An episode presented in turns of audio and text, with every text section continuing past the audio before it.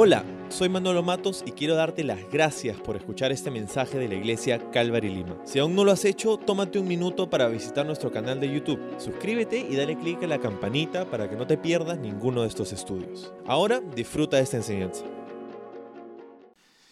Muy bien, el libro de Hebreos ha sido y está siendo un viaje para nosotros donde estamos entendiendo que Jesús es superior.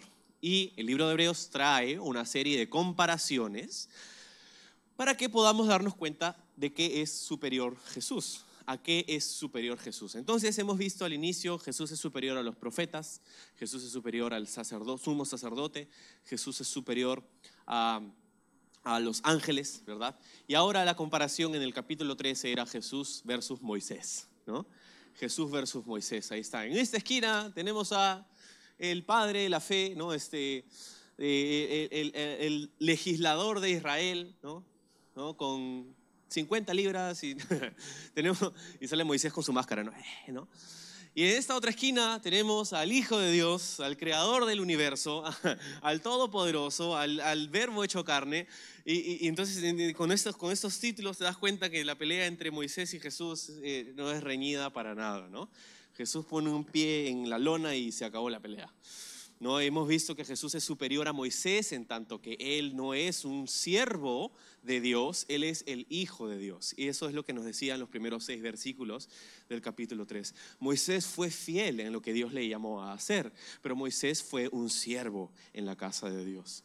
Jesús, por otro lado, Jesús es el hijo de Dios, él es el constructor de la casa. Y el verso 6 nos dice, y nosotros somos la casa. Lo que para mí es interesante porque la Biblia entonces nos, ha dicho que nosotros somos la casa de Dios. La casa es el lugar donde uno habita, ¿no? Y para los judíos, que serían los cristianos, eh, la audiencia original del, de- del libro de Hebreos eran cristianos judíos, ¿no? Para ellos, la casa de Dios era el templo, que, dicho sea de paso, seguía de pie, ¿no? Era antes del 70 que se escribe el libro de Hebreos. Entonces, este era un cambio que tenían que hacer en su mente porque el, templo no era ya más la casa de Dios. Nosotros somos la casa de Dios. Los creyentes somos la casa de Dios. La casa es el lugar donde uno habita y si Dios dice, tú eres mi casa, entendemos que Dios quiere habitar en tu vida. Dios quiere habitar en ti, quiere estar cómodo en tu corazón, quiere hacerse en casa en ti.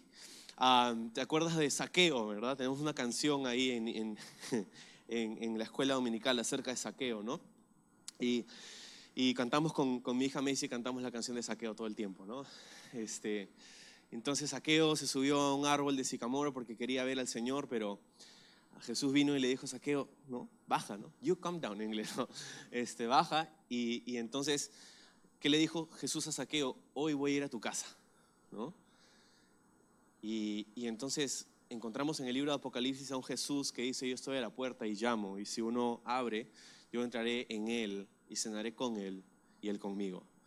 ¿No? Tenemos a un Dios que, que no es un Dios separado de su creación, sino que es un Dios personal. Es un Dios que desea una relación personal con sus hijos, con su creación, desea una relación personal contigo y conmigo.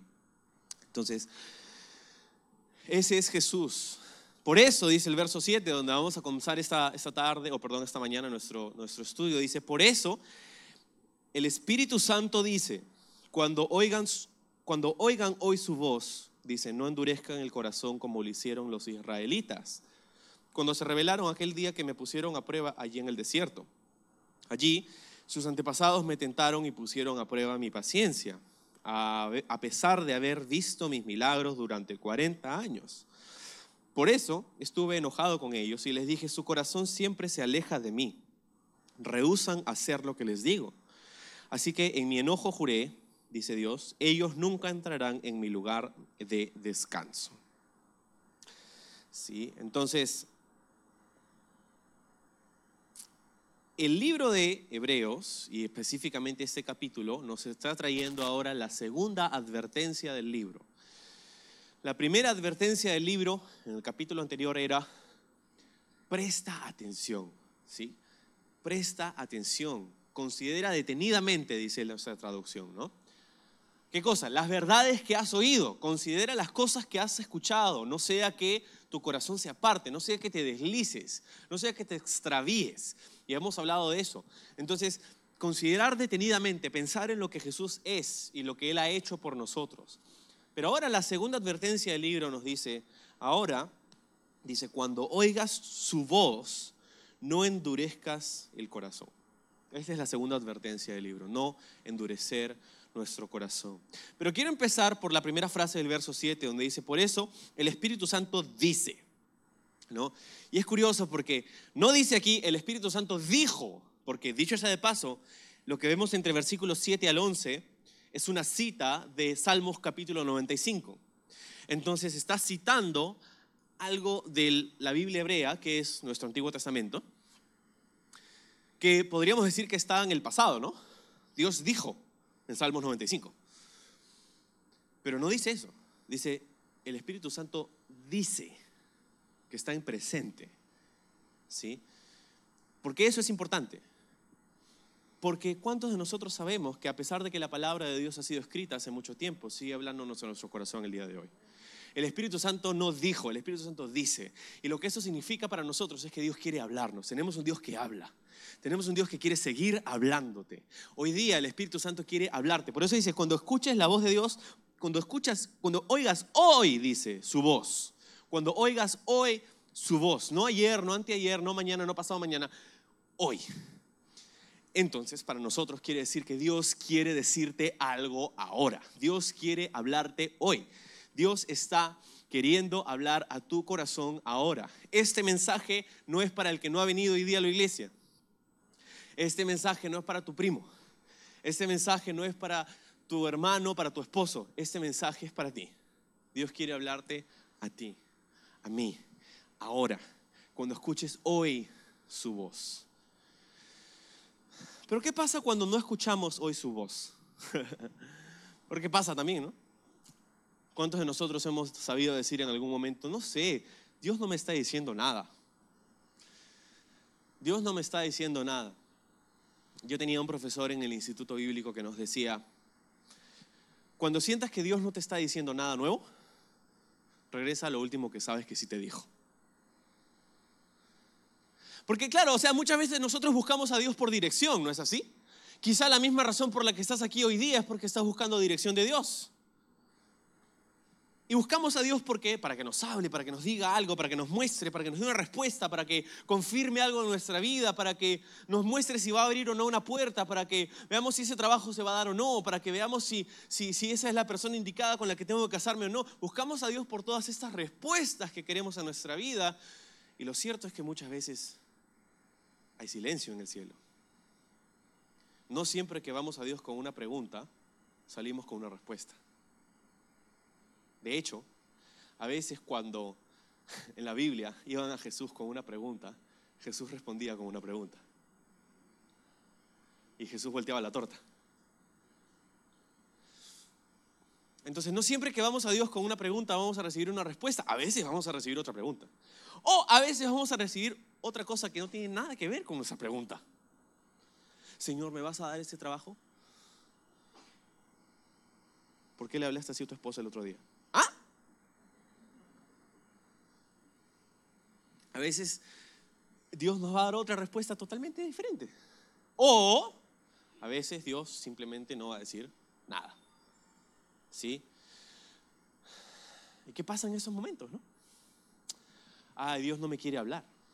Dios me, me está dando el tratamiento de hielo. La ley del hielo me está dando el Señor. No, Dios no te está dando la ley del hielo. Dios no opera así. Pero esta palabra me gustó mucho de, de, uno de mis profesores del Instituto Bíblico. Si no sientes que Dios te dice nada nuevo, regresa a lo último que sabes que sí te dijo. Porque, ¿sabes? Muchas veces buscamos a Dios para que nos muestre el plan completo. Queremos que Dios nos muestre el propósito, queremos que Dios nos muestre el plan de 5 años, de 10 años, de 20 años. Cuando la verdad es que la mayor cantidad de las veces, más frecuentemente Dios nos va a dar el paso 1 y se acabó. ¿Cuántos de nosotros sabemos que Dios muchas veces no nos da el paso 2 y 3 hasta que tomamos el paso 1? ¿No es así? Porque su palabra es, dice, la lumbrera que alumina nuestros caminos, la antorcha que alumbra nuestros pies. Y esa, esa imagen de que la palabra de Dios es la antorcha que alumbra nuestros pies o la lumbrera que ilumina nuestro camino, es la imagen de un día en el cual en el mundo no habían esas linternas LED con las que podías alumbrar a la luna si quieres. Hay linternas hoy día que tú puedes agarrar y alumbrar hasta el sol, lo puedes apagar. O sea, es una cuestión alucinante. Estoy cerrando, obviamente, ¿no? Pero si me entiendes, o sea, hoy día hay unas linternas que llevamos a nuestros campamentos de jóvenes ahí en la playa, ¿no? Que tienen unos, unos foquitos LED ahí que puedes... El Cerro Azul está... El cerro, literal, el cerro está como a 10 kilómetros y tú puedes alumbrar el cerro en la noche. Ahí está, ahí lo ves. 15 kilómetros de distancia. Eso no es la palabra de Dios. La palabra de Dios es semejante a una antorcha que alumbra nuestros pies. No es una linterna LED, es una antorcha de aceite que tenía una mechita que prendías y la distancia que podías. ¿Sabes cuántos, cuánto podías ver de noche? Que, ojo, en esos días no había alumbrado público. ¿Cuánto podías ver con una antorcha? ¿Con una lámpara? ¿Con una mechita? Podías ver dos, máximo tres pasos. ¿Qué querías? ¿Qué tenías que hacer si querías ver el cuarto, el quinto, el sexto paso? Caminar. Tenías que caminar. Tenías que tomar el paso. Y eso es lo que es la palabra de Dios. Es la antorcha que ilumina nuestros pies, aquí. La palabra de Dios muchas veces no me va a decir lo que yo tengo que hacer de aquí en 10 años, pero sí me va a decir lo que tengo que hacer hoy día. Por eso dice, si escuchas el Espíritu de Dios, si escuchas su voz hoy, dice, hoy, Dios quiere hablarnos hoy. Es el mismo lenguaje que utiliza Apocalipsis 2 y 3, cuando dice, el que tiene oído, oiga lo que el Espíritu dice a las iglesias. Dios quiere seguir hablándonos. La cosa es cómo vamos a responder nosotros. Dice el verso 8, no endurezcan el corazón, no endurezcan el corazón. Esta es la advertencia, pues, de no endurecer nuestro corazón. La dureza del corazón. ¿Qué cosa es el corazón? La Biblia habla del corazón. ¿Qué cosa es? ¿Estará hablando la Biblia acerca del músculo que está palpitando en tu pecho ahorita? No creo, ¿no? No está hablando acerca del, del órgano físico de tu corazón. Pero cuando dice corazón, ¿de qué está hablando? Está hablando, yo creo, de la parte más interna de tu identidad. Es quien eres en lo más profundo de tu ser. El corazón, podríamos decir, es el asiento de cada emoción y cada decisión del ser humano. ¿Sí? La Biblia dice, sobre toda cosa guardada, guarda tu corazón, porque de él mana la vida. De él mana la vida. ¿Sí? Cada decisión, cada emoción nace de lo más profundo de nosotros. Ese es nuestro corazón. Y nos ha dicho, debemos guardar nuestro corazón, debemos cuidar, proteger nuestro corazón. Hay otra cosa que dice la Biblia sobre nuestro corazón en el libro de Jeremías. Dice que nuestro corazón es sumamente engañoso. Sobremanera. ¿Quién lo conocerá? Dice. Entonces encontramos que el corazón humano no siempre sabe lo que es verdad, no siempre sabe lo que es cierto. ¿sí?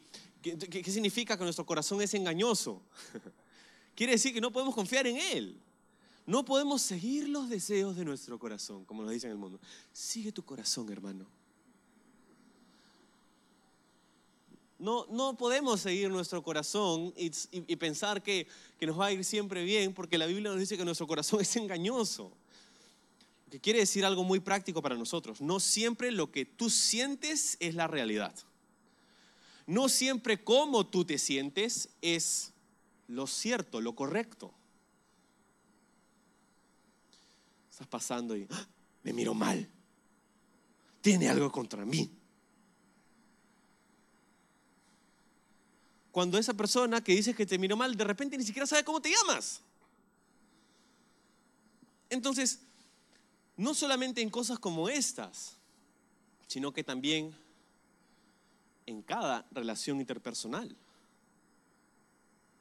De hecho, la dureza del corazón, yo creo, es el problema más grande que tiene la humanidad el día de hoy. La dureza del corazón es el problema más grande que enfrenta el ser humano el día de hoy y desde todo el tiempo. ¿Por qué? Bueno, porque dice la Biblia, de él mana la vida. Jesús dice que, que no son las cosas de afuera las que nos contaminan, son las cosas que salen de nuestro corazón. Es lo que dijo Jesús en los evangelios. Verás, la dureza de corazón es un problema más grande que el crimen. Es un problema más grande que la corrupción. Es un problema más grande que el coronavirus. La dureza del corazón. Todo el mundo está hablando del coronavirus, pero nadie está hablando del corazón. ¿Por qué te digo que es un problema más grande? Pues porque cada crimen parte del corazón. Cada acto de violencia parte del corazón. Cada acto de corrupción parte del corazón. ¿Te das cuenta? Nosotros podríamos buscar la solución a nuestro problema en la superficie y podríamos decir que tenemos que hacer nuevas leyes. O podríamos decir tenemos que tener nuevos políticos para que se sienten en esos lugares de autoridad para que nos gobiernen bien. Muchas de esas cosas podrían ser beneficiosas para nosotros. Pero si no atacamos el problema del corazón, no va a cambiar mucho nuestra situación. No va a cambiar. ¿Sabes por qué? Porque de Él mana la vida, dice la Biblia, de nuestro corazón. Si nuestro corazón no cambia, nuestras circunstancias, nuestras reacciones, nuestras decisiones, nuestras emociones, no van a cambiar mucho. Ejemplo de esto es el milenio. La Biblia habla acerca de un tiempo en el futuro donde Jesucristo vendrá y reinará físicamente en la tierra por mil años lo que se conoce como el milenio de Cristo. ¿sí? Ahora, podríamos estar de acuerdo que el milenio es un tiempo donde va a estar, las mejores leyes que existen van a estar en pie. El mejor líder que existe va a estar en el trono, Jesús. ¿Verdad? Dice en la Biblia acerca del milenio que este es un tiempo donde no va a haber más guerra. ¿Cuántos anhelamos un tiempo de paz en el mundo? Todas las Mises Universo de todos los años de los concursos quieren la paz mundial. ¿Ok? En el milenio las van a tener. ¿Ok? Va a haber paz mundial en el milenio. No va a haber más enfermedad. No va a haber más muerte durante mil años, dice la Biblia. Entonces imagínate un, un panorama como ese. No hay muerte, no hay enfermedad, no hay guerra, Jesús está reinando físicamente en su trono aquí en la tierra. ¿Y sabes qué pasa inmediatamente después de que se acaban los mil años? La humanidad, no nosotros, nosotros venimos a gobernar con Él, pero la humanidad que entró en el milenio, que sobrevivió la tribulación, esa humanidad, al final de los mil años, se rebela en contra de Jesús y busca matarlo.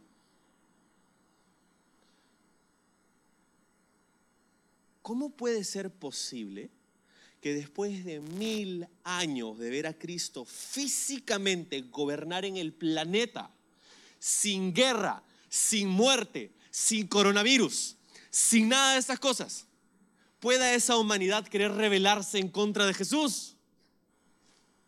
Porque el problema no está en la superficie, el problema es el corazón. El problema es el corazón. Y hay otra circunstancia que es sumamente dolorosa y problemática, que tiene que ver con el corazón. Jesús, un día a Jesús vinieron los fariseos y les le preguntaron, Jesús, ¿es lícito divorciarnos? ¿Qué piensas? Y Jesús responde esta pregunta y dice, Moisés les dio permiso. ¿no? En la ley había ciertas provisiones para el divorcio. Pero dice, al principio no fue así. En otras palabras, el plan de Dios no incluía el, divorcio, ¿verdad? El matrimonio en los ojos de Dios es un hombre con una mujer por toda una vida. Pero, dijo Jesús, gracias a la dureza de sus corazones, Moisés permitió dar carta de divorcio. Ahí está la frase clave, la dureza del corazón. Verás, hoy día la pregunta sigue estando en pie para muchas personas. ¿Es lícito para un cristiano divorciarse? Pero yo creo que esa pregunta está equivocada. Yo creo que la sola pregunta está equivocada, porque lo que, no, no deberíamos andar buscando la cláusula que nos dé la libertad. Más bien deberíamos preguntarnos por qué quieres divorciarte. ¿Por qué? Y la respuesta será 100% de las veces por la dureza del corazón. ¿Por qué se divorcia la gente? ¿Por diferencias irreconciliables? ¿Por infidelidad? ¿Porque ya no te amo? ¿Porque ya no me hace sentir como antes? ¿Porque todo eso no podríamos decir que es la dureza de nuestro corazón? El origen de, de todos los problemas de la humanidad es la dureza del corazón del ser humano. No son los políticos, no son las leyes, no son los virus, es el corazón del ser humano. Es, ojo, es fácil decir el corazón del ser humano y mirar, ay, se pasó, ¿ah? Sí, sí, él, él se pasó, él se pasó. Pero estamos hablando de ti y de mí. Estamos diciendo, si escuchas hoy su voz, tú, hoy, su voz, tú, a ti, que Dios está hablando, a mí. Si escuchas hoy su voz, no endurezcas tu corazón.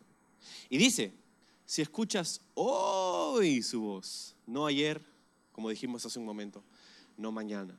Hay mucha gente que vive afanada por dos cosas específicamente, dos categorías que resumen nuestro afán. Hay personas que viven afanadas por un pasado que consideran que es indeleble, un pasado indeleble.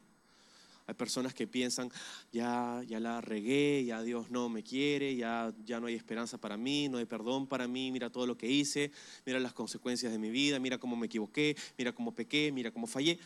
Y viven atrapadas en un pasado indeleble. ¿Y sabes? La Biblia habla acerca de eso. La Biblia nos dice que para el creyente hay esperanza. Porque si confiesas tus pecados a Dios, dice, Él es fiel y justo para perdonarte de todos tus pecados y para limpiarte de toda tu maldad. Lo que quiere decir que nuestro pasado no es indeleble después de todo. Porque es la sangre de Cristo la que borra cada una de nuestras manchas. Es la sangre de Cristo la que nos hace limpios otra vez. Es que Él pagó tu condena y por eso tú puedes ser visto por los ojos de Dios como justo, como santo, como limpio, si tú has venido a la fe del Hijo de Dios. Si tú te has arrepentido de tus pecados. Hay perdón para ti. La Biblia dice, así como el oriente está lejos del occidente, así tus pecados de mí. Así de lejos. Dios entierra nuestros pecados en el fondo del océano y no se acuerda más si tú estás luchando con estos pensamientos de lo que has hecho, de lo que has hecho, de lo que has hecho, de lo que has hecho, tienes que saber que si tú has venido a Dios y le has confesado tus pecados a Dios y le has pedido perdón a Dios, Dios ya te perdonó. Eres perdonado. Eres libre. Eres limpio. No traigas a la superficie algo que Jesús ya enterró. Ya lo enterró. No seas como esos saqueadores de tumbas. Ya Cristo lo enterró, déjalo ahí y muévete hacia adelante. Pero hay otra categoría de afanes y es las de el futuro, ¿verdad? No es un pasado indeleble, es a veces un futuro invisible. Un futuro invisible, ¿no? Porque no sabemos qué va a pasar mañana. Y nos mordemos las uñas. ¿Qué va a pasar mañana? ¿No? Y estamos así, ¿qué va a pasar? ¿Qué va a pasar? ¿Qué va a pasar? ¿Qué va a pasar? ¿Qué va a pasar? Y no podemos ni dormir. por cosas que no podemos ver, que no se han hecho realidad. Sabes que no sé cuál es la cifra exacta, pero algo así como el 98% de las cosas que nos quitan el sueño jamás van a ocurrir. O sea, nunca van a pasar esas cosas que a veces vivimos tan afanados por el día de mañana, por un futuro invisible, por algo que no se ha concretado, por algo que no se ha realizado y que probable estadísticamente nunca se va a realizar, nunca va a suceder aquello que nos quita el sueño. Hace años estaba viendo unas, este, unos estudios curiosos sobre la neblina y encontraron que la cantidad de agua que hay en la neblina es de hecho muy poca. O sea, eh, la cantidad de agua que hay en una cuadra, o sea, algo de 100 metros cúbicos, en una cuadra de neblina, no es ni medio vaso de agua. Ni medio vaso de agua.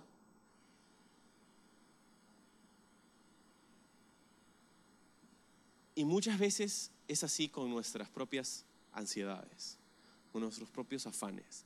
Nos estamos ahogando en medio, ni medio vaso de agua. Entonces vivimos afanados por, ay, ¿qué va a pasar? ¿Qué va a pasar? ¿Qué va a pasar? ¿Qué va a pasar? Dios te dice, Jesús, ¿no fue el que dijo Jesús claramente en Mateo 6? No te afanes por el día de mañana, como Mero Simpson a su hijo Bart. No creo que esa es la actitud de Dios, pero igual. No te afanes por el día de mañana. Porque el día de mañana traerá su propio afán. Basta cada día con sus propios problemas. Entonces, tenemos que darnos cuenta que el Espíritu de Dios quiere hablarnos hoy. Y Dios tiene una palabra acerca de nuestro pasado. Ha sido borrado. Y Dios tiene una palabra acerca de tu futuro vas a estar bien. Y Dios tiene una palabra acerca de tu presente. No endurezcas tu corazón. Y hay un ejemplo. Dice, no endurezcas tu corazón, verso 8, como lo hicieron los israelitas cuando se rebelaron aquel día que me pusieron a prueba allí en el desierto. Allí, dice, sus antepasados me tentaron y pusieron a prueba mi paciencia, ¿no?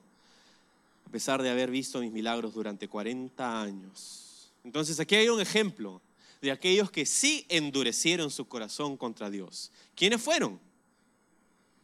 Los antepasados de los lectores originales del libro de Hebreos.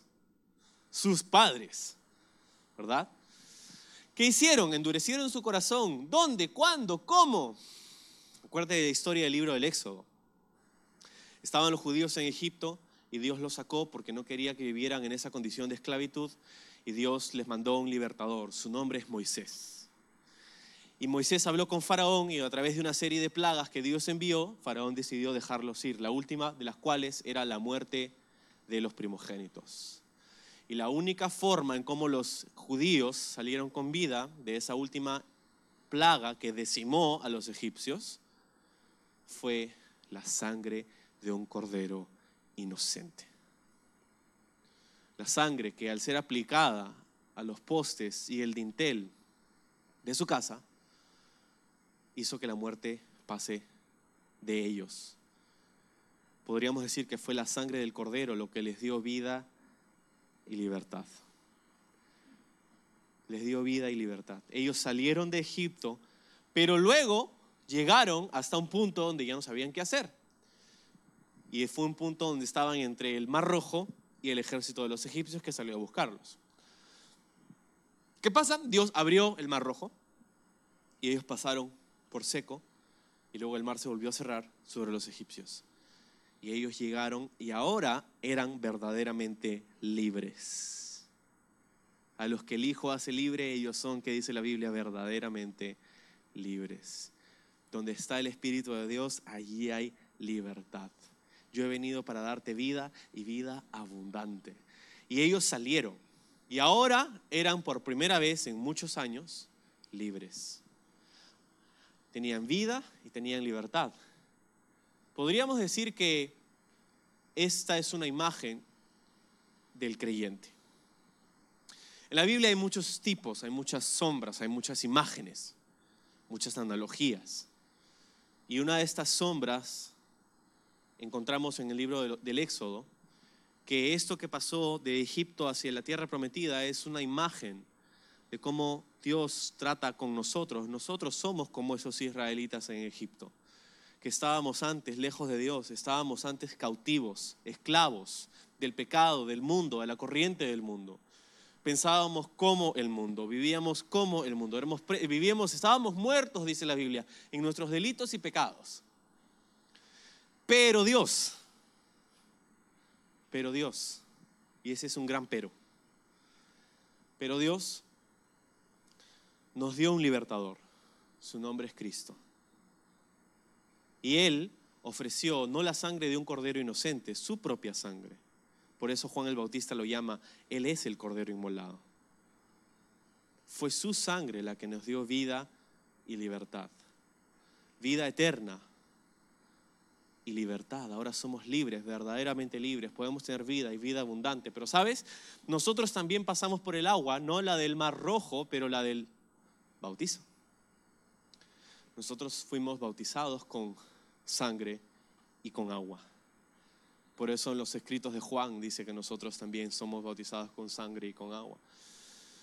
Cristo dio su sangre por nosotros él también fue bautizado. Esta es la imagen. Podríamos decir entonces que los israelitas que salieron de Egipto, que pasaron por el Mar Rojo y que ahora estaban camino a la tierra prometida, esta es una imagen del creyente. Hemos salido de Egipto, estamos cubiertos en la sangre de Cristo y hemos pasado por agua. Hemos sido perdonados y hemos sido lavados. Y aquí nos encontramos. ¿Dónde? en el desierto. Nos encontramos en el desierto. Pero sabes, Dios no sacó al pueblo de Israel de Egipto para dejarlo en un desierto. El propósito por el cual Dios sacó a Israel de Egipto fue para llevarlo a la tierra prometida. Ese era el propósito. El desierto era un estado temporal en el que debían estar y era necesario que pasaran porque no podían teletransportarse nada más sino que tenían que llegar de este lugar al otro y pasar a través del desierto. Era una experiencia necesaria y en esa experiencia Dios le dio la ley al pueblo de Israel. Pero no era una experiencia que debía durar para siempre. ¿No es así? ¿Cuánto tiempo duró? 40 años. Pero ¿sabes qué es lo loco? Que 40, a veces decimos 40 años y pensamos que eran 40 años porque estaba lejos la tierra de Canaán estaba lejos. Pensamos que era un desierto interminable como el Sahara. Pero ¿sabes cuánto tiempo toma si tú vas a pie desde la tierra de Gosén hasta la tierra de Canaán? 11 días. Caminando, ni siquiera en bus. 11 días. ¿Y entonces por qué se quedaron 40 años en el desierto? Nos lo dice aquí el texto. Porque sus corazones se endurecieron en contra de Dios. Y por su incredulidad, Dios dijo, no vas a entrar a la tierra prometida. Y entonces, ¿qué significa eso para la tipología? ¿Qué significa eso para nosotros? Si hemos dicho que eso es una sombra de los creyentes, entonces, ¿qué? Bueno, ¿Qué cosa representa la tierra prometida? Muchos dicen, el cielo. Pero no, la tierra prometida no representa el cielo, porque sabes, en la tierra prometida habían gigantes, habían batallas, habían enfermedades, habían luchas, había muerte, había dolor, y en el cielo no habrá ninguna de esas cosas. Entonces la tierra prometida no es una imagen del cielo, la tierra prometida es una imagen de la vida abundante que Cristo quiere que tengas hoy. No es el cielo aunque esa es la promesa en última instancia. Pero la tierra prometida es la imagen de la tierra donde dice que fluye leche y miel, una tierra donde hay fruto, una vida abundante, que es lo que Dios quiere que tú tengas. Pero, ¿sabes? Lamentablemente muchos cristianos, salvos, nacidos de nuevo, pasados por sangre y agua, viven todas sus vidas en el desierto y nunca llegan a la tierra prometida salvos van al cielo, pero toda su vida la pasan en el desierto. ¿Por qué? Por la dureza de su corazón. No hay descanso, dice, para ellos en el verso 11. En esa condición nunca entrarás a mi lugar de descanso. Y el capítulo 4 va a tratar acerca del descanso. La próxima semana lo vamos a ver, Dios mediante. La dureza de su corazón. Entonces, dice el verso 12. Por lo tanto, amados hermanos, cuidado. Asegúrense de que ninguno de ustedes tenga un corazón maligno e incrédulo que los aleje del Dios vivo. Adviértanse unos a otros todos los días mientras dure ese hoy, para que ninguno sea engañado por el pecado y se endurezca en contra de Dios. Pues, verso 14, si somos fieles hasta el fin, confiando en Dios con la misma firmeza que teníamos al principio, cuando creíamos en Él, o creímos en Él, entonces tendremos parte en todo lo que le pertenece a Cristo. Recuerden lo que dice, cuando oigan hoy su voz, no endurezcan el corazón como lo hicieron los israelitas cuando se rebelaron. ¿Y quiénes fueron los que se rebelaron contra Dios a pesar de haber oído su voz? ¿No fue acaso el pueblo que salió de Egipto guiado por Moisés? En otras palabras, ¿no te das cuenta que eso te puede pasar a ti también? ¿Y quiénes hicieron enojar a Dios durante 40 años? ¿Acaso no fueron los que pecaron, cuyos cadáveres quedaron tirados en el desierto? ¿Y a quiénes hablaba Dios cuando juró que jamás entrarían en su descanso? ¿No fue a los que, a los que desobedecieron? Como, como vemos, perdón, ellos no pudieron entrar en el descanso de Dios a causa de su, ¿qué dice? Incredulidad. ¿Sí? El problema aquí, el problema que hizo que los israelitas se quedaran fuera de la tierra prometida por esos 40 años, ojo, ojo, no fue su pecado, fue su incredulidad. No es que el pecado no tuvo nada que ver, porque en otras palabras podríamos decir que la incredulidad también podría ser un pecado, pero, pero no fue su pecado externo, ¿verdad? no fueron los actos de pecado que cometieron en, el desierto lo que hicieron que ellos no entren en la tierra prometida. Según el texto nos dice que fue su corazón endurecido de incredulidad. Ese fue el problema. Y esto es algo tan importante que sepamos ver, que sepamos reconocer, porque Dios sabe cómo lidiar con el pecado del ser humano. Pero Dios no puede hacer nada con un corazón incrédulo. Cuando llegamos al Evangelio encontramos que Jesús llegó a Nazaret, ¿no? Al pueblo donde él había crecido y pasado todos esos años de su adolescencia y su niñez. Y dice lamentablemente que en Nazaret no pudo hacer Jesús muchos milagros. ¿Y la razón? Porque eran incrédulos. ¿Quién es si Jesús, si nosotros, si Jesús a su papá, el carpintero, ¿quién eres tú para venir acá? Jesús no pudo hacer muchos milagros en Nazaret. Porque había pecado en Nazaret, había pecado en Nazaret, había pecado en Jerusalén, había pecado en todo el mundo. Pero la razón por la que Jesús no pudo hacer mucho en Nazaret no era por el pecado, era por la incredulidad del corazón de esas personas. Lo que quiere decir que tienes que saber que Dios sabe cómo tratar con tu pecado. Dios no se escandaliza ante el pecado.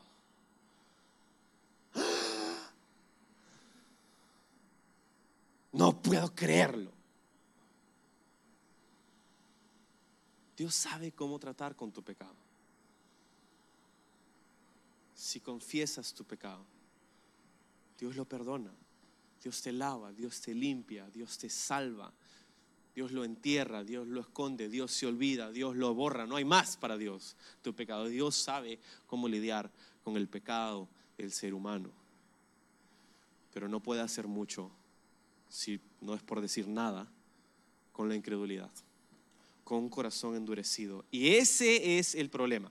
Regresando al libro del Éxodo, ellos salieron, pasaron por el, mar, mar Rojo, llegaron al Sinaí, estuvieron ahí en el desierto y llegaron al borde, a la frontera de la tierra de Canaán, cerquita. ¿Y qué hicieron? Moisés envió espías, doce para ser específicos. Dos espías los envió y fueron a investigar la tierra de Canaán, a ver si era cierto a ver qué, qué, había, ¿no? A ver, Dios nos ha llevado a esta tierra, vamos a ver qué hay, pues, ¿no?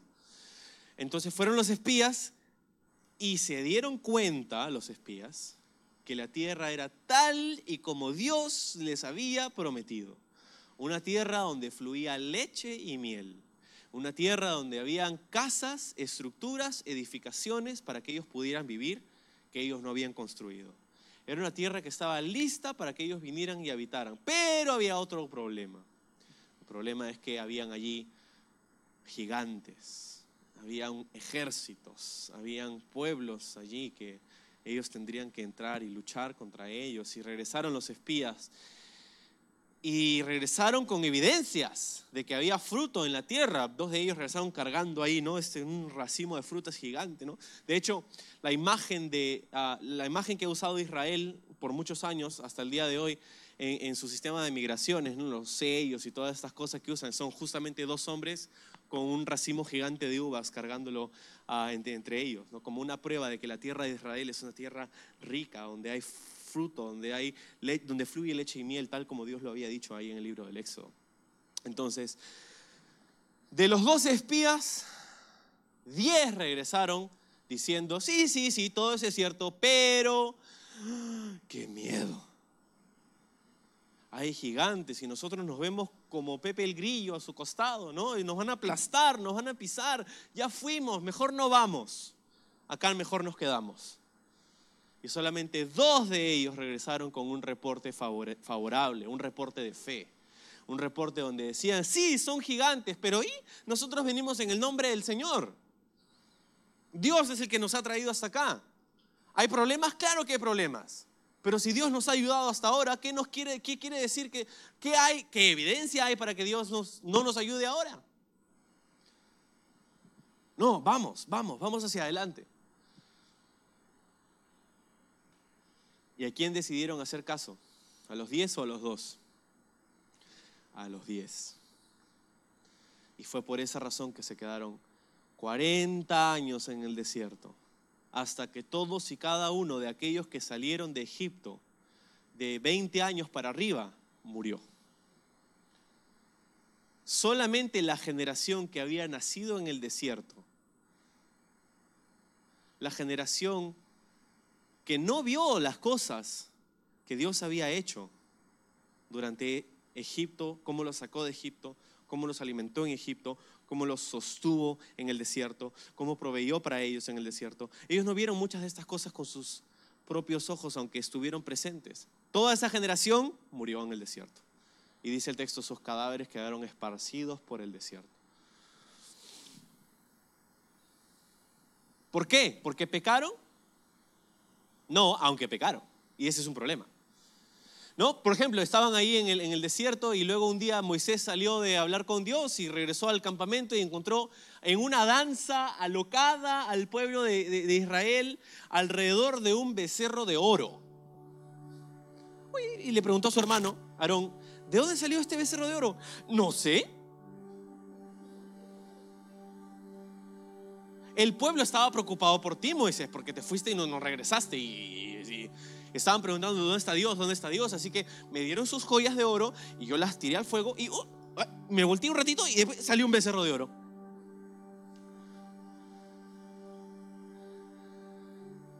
Y sabes, todas esas personas que escucharon el reporte del temor terminaron pereciendo en el desierto. Y solamente de esos doce, esos dos que regresaron con el reporte favorable, de esos doce, hoy día nos acordamos de esos dos por nombre. Se llamaban Josué y Caleb. De los otros ni nos acordamos. Josué y Caleb, ahí estaban. Y ellos entraron a la tierra prometida.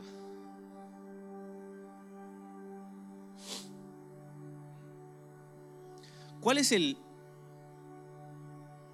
el tema? ¿Cuál es la aplicación? ¿Cuál es, ¿Qué significa esto para nosotros? Dice, tienes que tener cuidado de que tu corazón no se endurezca. ¿sí? Todo este ejemplo del, del Éxodo es, es una imagen que nos da a nosotros una advertencia, nos da a nosotros una esperanza, pero también nos da una advertencia. La esperanza es que es que hay una tierra prometida para ti. Pero la advertencia es que no vas a entrar a ella si tienes un corazón duro de incredulidad. ¿Cómo entonces nos aseguramos que nuestro corazón no se endurezca? Dice, ojo, dice el texto, ten cuidado con el engaño del pecado. El engaño del pecado. No el pecado, el engaño del pecado. Pecamos, fallamos, pero la Biblia dice, el justo cae siete veces y de todas ellas se levanta. La Biblia dice, el justo cae muchas veces, pero Dios le levanta de cada una de ellas. Nosotros pecamos, no quiere decir que somos perfectos porque no pecamos nunca, no, pecamos, pero luchamos contra el pecado, no nos entregamos al pecado, luchamos contra él. El problema no es el pecado, el problema es el engaño del pecado. ¿Y cuál es el engaño del pecado? Oh, es múltiple el engaño del pecado. El engaño del pecado, por ejemplo, es cómo se presenta. El engaño del pecado es lo que dice que te ofrece se presenta como, ah, mira, diversión, placer, ah, lo que te va a gustar. Pero el pecado siempre te va a costar más de lo que dice que va a costar. El pecado siempre te va a quitar más de lo que tú le quieres dar. El pecado siempre te va a llevar más lejos de lo que tú quieres ir. Pero para nosotros específicamente la iglesia, ¿cuál es el engaño del pecado? El engaño del pecado para nosotros como iglesia es todas esas cosas, más el pensar que ya no hay esperanza para ti. Que porque has pecado ya Dios no te quiere ver, Dios no te quiere recibir, Dios no tiene nada que ver contigo. Entonces mejor ya ni para qué voy a la iglesia, ni para qué leo mi Biblia, porque ya Dios seguramente ya está recontra ofendido conmigo, recontra molesto conmigo. Entonces ya no, mejor no. Ten cuidado con el engaño del pecado. Dios sabe qué hacer con tu pecado. Solamente acércate a Él y confiésaselo. Él sabrá qué hacer con ello. Ten cuidado con el engaño del pecado, el engaño. Entonces, ¿cómo, cómo, cómo, cómo es que puedes cuidar tu corazón del engaño del pecado para que no se endurezca por incredulidad? Cuatro cosas. La primera, armándote de las promesas de la palabra de Dios. Armándote de las promesas de la palabra de Dios. Dios dice, si tú te acercas a Él, él se acerca a ti. Muchas veces nosotros decimos, ay, Dios está lejos de mí. No, Dios no está lejos de ti. Ármate de las promesas de la palabra de Dios. Pon en tu mente la palabra de Dios. Hazte acordar a ti mismo de la palabra de Dios. Memoriza las promesas de la palabra de Dios. Ponla en tu corazón, en el disco duro de tu alma. Ármate de las promesas de la palabra de Dios. Lo segundo, ten cuentas cortas con Dios. Ten cuentas cortas con Dios. La diferencia entre un cristiano inmaduro y un cristiano maduro, dicen algunos, no es que el cristiano maduro no peca. Ambos pecan. Obviamente mientras crecemos en Cristo, la idea es que pecamos menos y menos. Pero la diferencia está en que el cristiano maduro ha aprendido a reducir la distancia entre su pecado y su arrepentimiento. Verás, el cristiano inmaduro peca y se queda en esa depresión, en, esa, en ese bajón, en ese, se queda por semanas, meses. Ay, Dios ya no puede conmigo, Dios ya, no, mejor no, mejor nada, no, no, no, mejor me como un gusanito. El cristiano maduro peca igual, pero dice, no, Señor, tú me amas, tú has muerto por mí, tú has dado todo por mí, yo soy tu hijo, yo vengo a ti, te pido perdón, este ha sido mi pecado, límpiame, lávame, restaurame, úsame, aquí estoy, levántame, quiero caminar contigo, quiero ser usado para tu gloria, quiero estar dispuesto a los cambios que tú quieras traer a mi vida, quiero estar contigo, Señor. Esa es la diferencia, mantén cuentas cortas con el Señor. Lo tercero, para evitar la dureza de, de nuestro corazón, no dejando de pasar tiempo con Él, en su palabra, en oración y en adoración. No dejes de pasar tiempo con Él. Verás, la, parte de la razón por la que estamos en, en ese estado de, estar, ah, no sé, estar lejos de Dios, es porque hemos dejado de pasar tiempo con, Él en su palabra. Hemos dejado de, de leer la Biblia, hemos dejado de orar, hemos dejado de venir a la iglesia, hemos dejado de adorarlo. Y eso hace que, que nos alejemos y que nuestro corazón se endurezca. Entonces no dejes de pasar tiempo con Él, íntimo, de oración, de adoración, de lectura de su palabra. Y número cuatro, finalmente, ¿cómo evitamos la dureza de nuestro corazón? Dejando a otras personas entrar. ¿Has visto lo que decía el verso 12? Dice, asegúrense de que ninguno de ustedes tenga un corazón maligno, incrédulo, que los aleje del Dios vivo. Y el verso 13 dice, adviértanse unos a otros todos los días para que ninguno sea engañado por el pecado. Adviértanse unos a otros. Lo que, lo que está implícito ahí es que nos necesitamos. Para no endurecer nuestro corazón necesitamos dejar a otros entrar. No luches solo, porque no has sido llamado para estar solo. Has sido llamado para estar en un cuerpo, para ser parte de una familia. De repente esta es una palabra para alguno de nosotros. Habla con alguien, cuéntale a alguien. Sí, pero yo no conozco a nadie. De repente es tiempo que te unas a un grupo de conexión para que conozcas a alguien. De repente puedes ir al final de nuestros eh, servicios, hay algunas personas ahí con un cartelito que dice oración, ¿cómo puedo orar por ti? Vas y ora, sabes que estoy luchando con eso, ora por mí, por esto. De repente es, es, es simplemente dejar a otro entrar. Ora por mí por esto, ¿sí? Entonces, si nos armamos de las promesas de Dios, si mantenemos cuentas cortas con el Señor, aprendemos a reducir la distancia entre nuestro pecado y nuestro arrepentimiento. Si pasamos tiempo frecuentemente, consistentemente con Él en su palabra, en oración y en adoración, y si dejamos a otros entrar, va a ser muy difícil que tu corazón se endurezca. Porque cuando comience a suceder, el Espíritu Santo te va a hablar a través de su palabra. ¡Eh! Cuidado con eso. Y va a haber otra persona que te va a decir, y otro día vi que tú estabas, ¿estás bien? ¿Cómo puedo por ti? Te das cuenta, va a ser difícil. Vamos a mantenernos en una relación de interdependencia.